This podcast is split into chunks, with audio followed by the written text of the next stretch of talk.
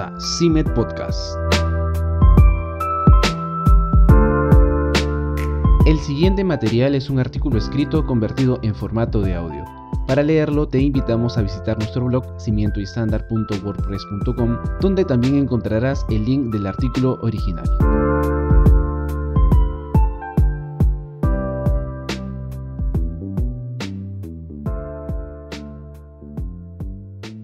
Todo en la Biblia es acerca de Jesús, por Cody Float. Se podría argumentar que las dos mayores influencias sobre la teología moderna son la Reforma y la Ilustración. La Reforma vio el renacimiento de una teología que estaba enraizada en la revelación divina de Dios, dada a nosotros en las Escrituras inspiradas por el Espíritu. Vio que las Escrituras debían ser sostenidas como la autoridad final para todo lo relacionado con la vida y la piedad para la humanidad. La ilustración dejó de lado en gran medida este dogma de la reforma con respecto a la naturaleza de las escrituras. En cambio, la filosofía de la ilustración buscaba basar el punto de partida de la teología en la razón y la experiencia humanas. Esto condujo a una teología bíblica que estaba desprovista de cualquier enfoque holístico y canónico de las escrituras. Los eruditos y comentaristas comenzaron a exaltar la escritura como cualquier otra fuente histórica en lugar de verla como la palabra inspirada de Dios. El rechazo de la doctrina de la escritura que se atestigua a sí misma vino junto con el rechazo de una doctrina bíblica de Dios. Para muchos, si Dios ya no era el autor divino de la palabra, entonces tenía sentido interpretarla solo a la luz de lo que el autor individual quería decir literalmente en su contexto histórico. Esto llevó al rechazo total de cualquier significado espiritual de los textos bíblicos, viendo todo significado espiritual como una alegoría extravagante impuesta a las escrituras históricas. Y esta hermenéutica estricta y demasiado literal no solo fue proclamada por los liberales teológicos desde las torres de marfil de los seminarios alemanes, también comenzó a incursionar en círculos teológicamente conservadores. El surgimiento de gran parte de la hermenéutica dispensacional en los últimos siglos puede tener su origen en esta línea de pensamiento. Ahora te estarás preguntando por qué he comenzado este artículo con una breve introducción a la influencia del pensamiento de la ilustración sobre la teología y la hermenéutica. Lo menciono a la luz de un artículo bastante desafortunado que leí hace varios días en el blog de Logos Bible Software que sirve como una muestra de cómo la ilustración ha influido en la forma en que los conservadores teológicos leen la Biblia siglos después de que este movimiento humanista comenzó. En el artículo, Michael Heiser, el erudito en residencia del grupo que dirige Logos Bible Software, argumenta que la cultura de la iglesia evangélica se ha equivocado al decir que cada pasaje de las escrituras es acerca de Jesucristo.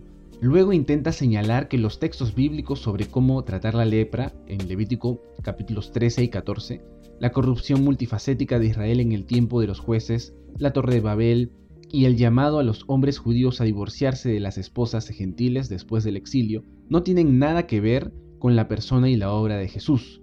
Su punto principal al sacar a relucir estos textos es que ningún israelita habría pensado en su necesidad de un libertador mesiánico mientras leían estos textos. Finalmente, continúa argumentando que la cultura evangélica ha adoptado en gran medida esta defectuosa hermenéutica por tres razones en particular.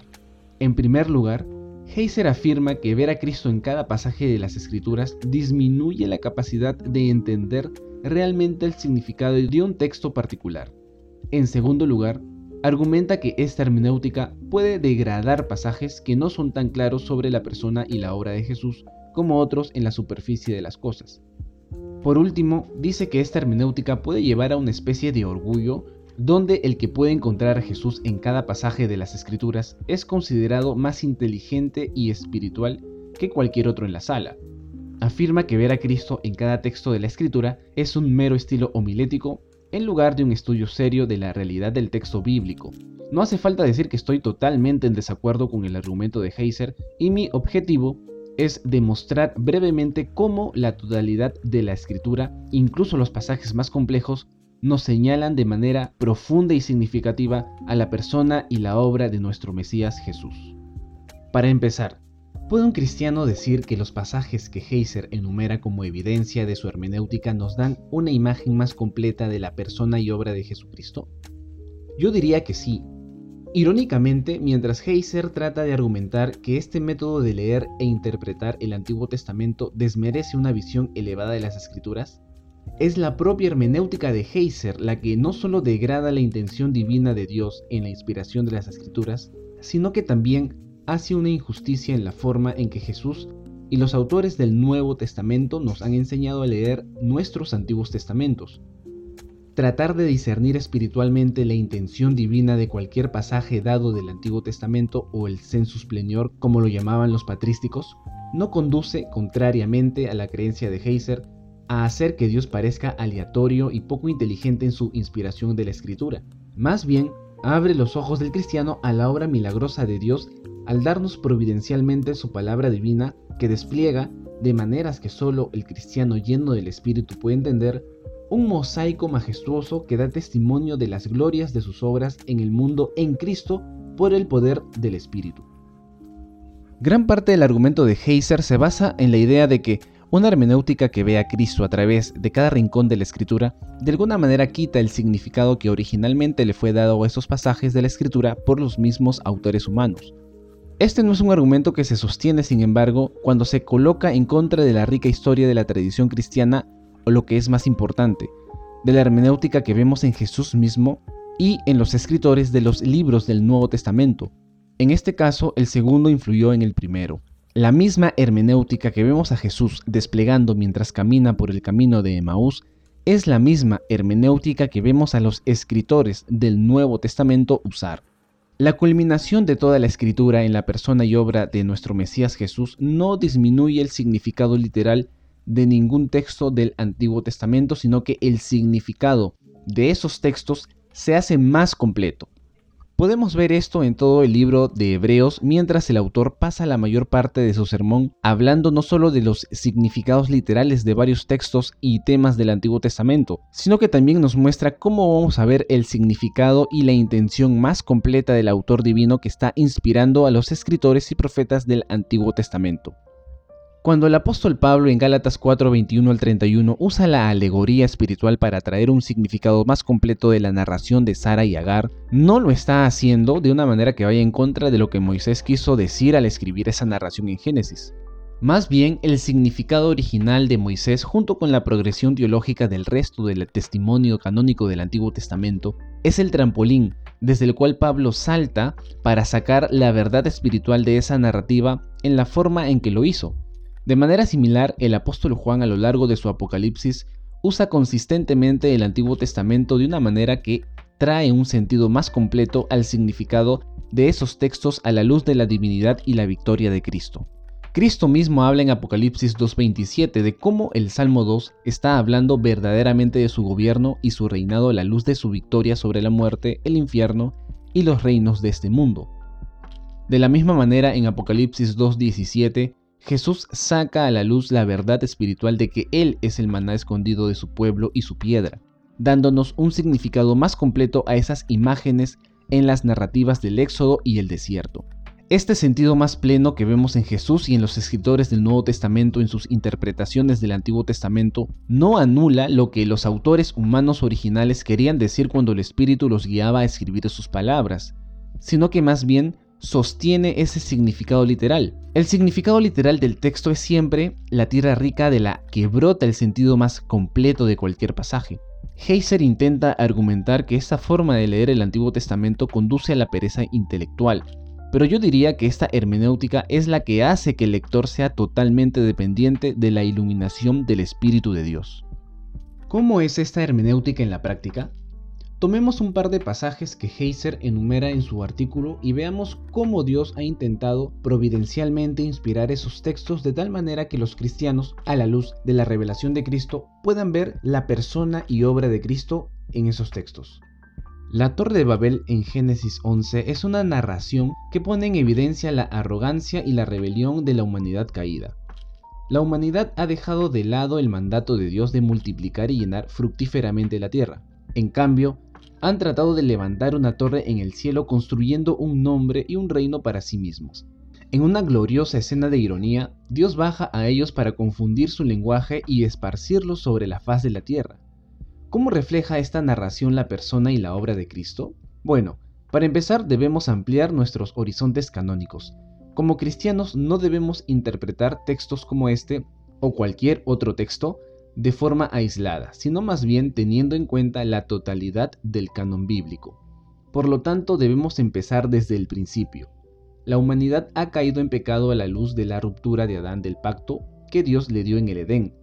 Después de varios siglos de soportar pacientemente la maldad de la humanidad, Dios escoge juzgar la tierra por el diluvio, aunque permanece fiel a su gloriosa promesa de traer una semilla de Eva, que revertirá la maldición sobre el cosmos al preservar a un hombre justo llamado Noé y a su familia.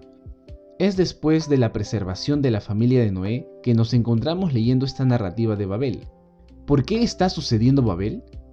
Porque los corazones de los hombres no fueron cambiados por el mero derramamiento de agua. Ningún lavado físico puede regenerar el corazón de un pecador.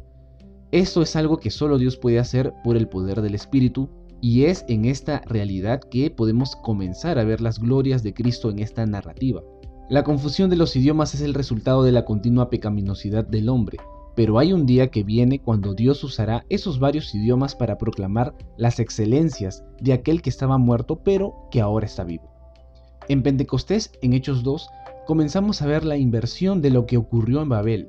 Los discípulos de Cristo están llenos del Espíritu de Dios y empiezan a hablar en las lenguas de aquellos que han viajado a Jerusalén para las festividades religiosas. Pedro está en medio de la gran multitud de miles de personas y comienza a predicar, y mientras él predica, las multitudes están escuchando sus palabras en su propia lengua materna. Así Dios trae a miles a su reino del nuevo pacto a través del derramamiento de su espíritu. En Pentecostés, Dios descendió en el poder del espíritu y trajo almas a su reino usando esos mismos lenguajes que fueron creados como un juicio para Babel, como un medio para que su pueblo escuchara a la persona y obra de su Hijo Jesús. Mientras Babel nos señala la necesidad de la liberación seminal que fue prometida en Génesis 3, Pentecostés nos señala la culminación de esa promesa en la persona y obra de Jesús, quien está comenzando a revertir los efectos de la maldición del pecado hasta que Él regrese para hacer nuevas todas las cosas. Heiser puede pensar que Babel tiene poco que ver con Jesús, pero Dios providencialmente quiso que las escrituras fueran de tal manera que uno no pueda evitar ver las riquezas de Cristo al ver cómo la predicación de su persona y su obra en Pentecostés, con el poder del Espíritu, comenzó a deshacer lo que se había hecho miles de años antes de la construcción de una torre. En Levítico capítulos 13 al 15 tenemos la entrega de la ley de Dios a Israel con respecto a la lepra y a las descargas corporales. Ahora, en la superficie, el argumento de Heiser podría tener sentido aquí. ¿Cómo podrían las leyes sobre las enfermedades de la piel el exudado de pus reflejar algo sobre el carácter o la obra de nuestro Señor?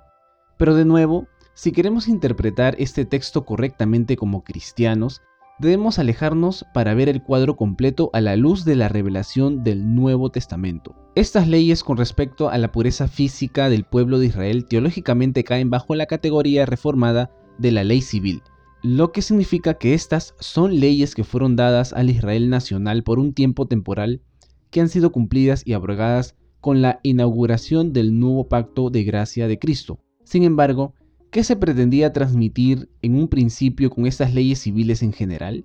Se suponía que debían recordar a Israel que ellos, como nación de Dios, debían vivir vidas santas en la tierra que Dios les estaba dando.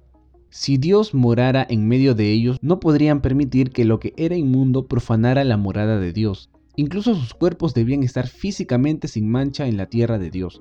Por tanto, Dios le da a Israel esas leyes civiles particulares en estos capítulos mencionados que tenían el propósito de informarle a Israel de cómo debían limpiarse a sí mismos de estas descargas y enfermedades de una manera que sustentara la santidad de Dios entre ellos. Estas leyes, sin embargo, no solo tenían la intención de proteger al pueblo de Dios de su santidad consumidora, sino que también tenían la intención de hacer a Israel radicalmente distinto de las naciones paganas que lo rodeaban en la tierra. Es cuando nos alejamos de las leyes particulares que vemos su propósito más grande, y es en ese propósito más grande que podemos empezar a ver la intención de Dios al darlas a Israel.